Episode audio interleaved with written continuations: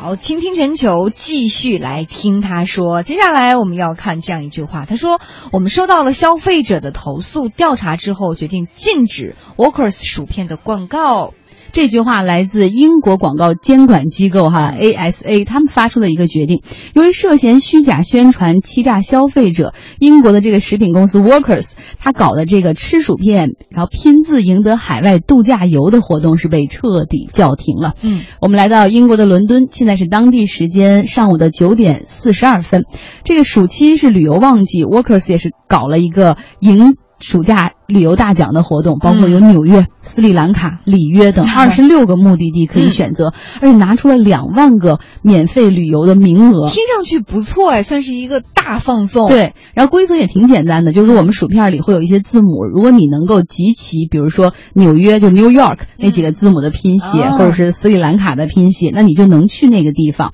哇，好多人就吃了好多袋薯片，就为了集齐有一些字母。不知道长肥了没有哈？但是消费者说我吃了那么多，可能胖了好几斤，但是却依然发现没有几个字母，像 C 和 D 和 K，哎，你会发现这几个其实特别容易出现在地名当中，而且是这二十六个目的地里面都会包括这三个，但是又很少出现。比如 New York 的 K，他就永远吃不到 K，于是消费者就怒了。现在有一百一十二名消费者向英国的广告监管部门、英国广告监管机构投诉，说这个 Walkers。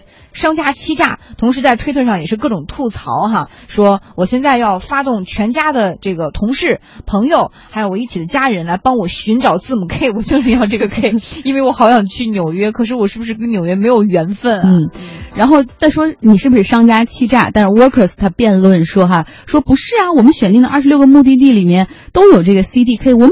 都两万个名额，我们都准备好了，钱都拿出来了，然后肯定有这些字母，我们不会欺骗大家的。嗯，而他还公布了一个数据，说已经有七百九十六个家庭已经获得了七晚四星级的免费酒店度假，这些人已经去了，我们真没骗大家。嗯，但是英国的这广告监管机构调查发现说。确实，他们可能拆了一些薯片薯薯薯片的这个袋子，发现有这个 C D K 的字母，但是数量少得可怜。那这个英国广告监管机构认为说，如果是一个拼字游戏的话，那必须是每一个字母都有均等的数量被这个消费者发现才算合理。那你这样的话就不合理，属于欺诈消费者，所以广告和这个活动马上被叫停。哎呀，这英国消费者随便投诉，马上就有响应哈。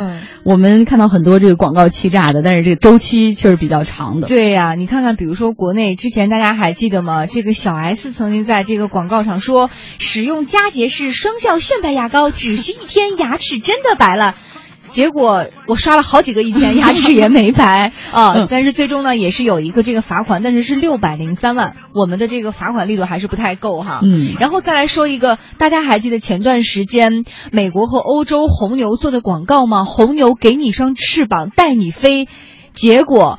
有人就状告说，我喝了红牛，喝了快两箱了，也没长出翅膀来，就这样的一个 红牛，最终是同意说，从二零零二年一月一号到二零一四年十月份，啊，你在美国买过这个红牛饮料的，我都赔，赔了是一千三百万美元。哇，付出了极大的代价是为了你这一句广告语付出了这么样的代价。当时觉得是一个很好的创意，现在回头想把那个创意总监杀了。不是，而且你知道广大的网友有多脑洞大开吗？网友说。其实他们在做这个营销的时候，忘记了一个很重要的事情。